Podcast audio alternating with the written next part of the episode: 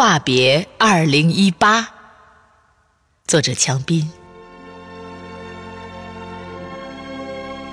二零一八这趟列车即将到站，还未来得及与他话别，他已转身，将要离去。这一刻，望着他的背影，我忽然变得如此深情。许多想说的话，都在默默相望之间，化成了不舍与祝福。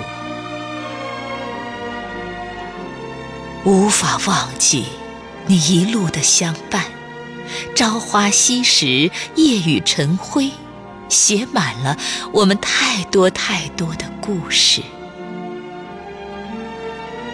我想说的。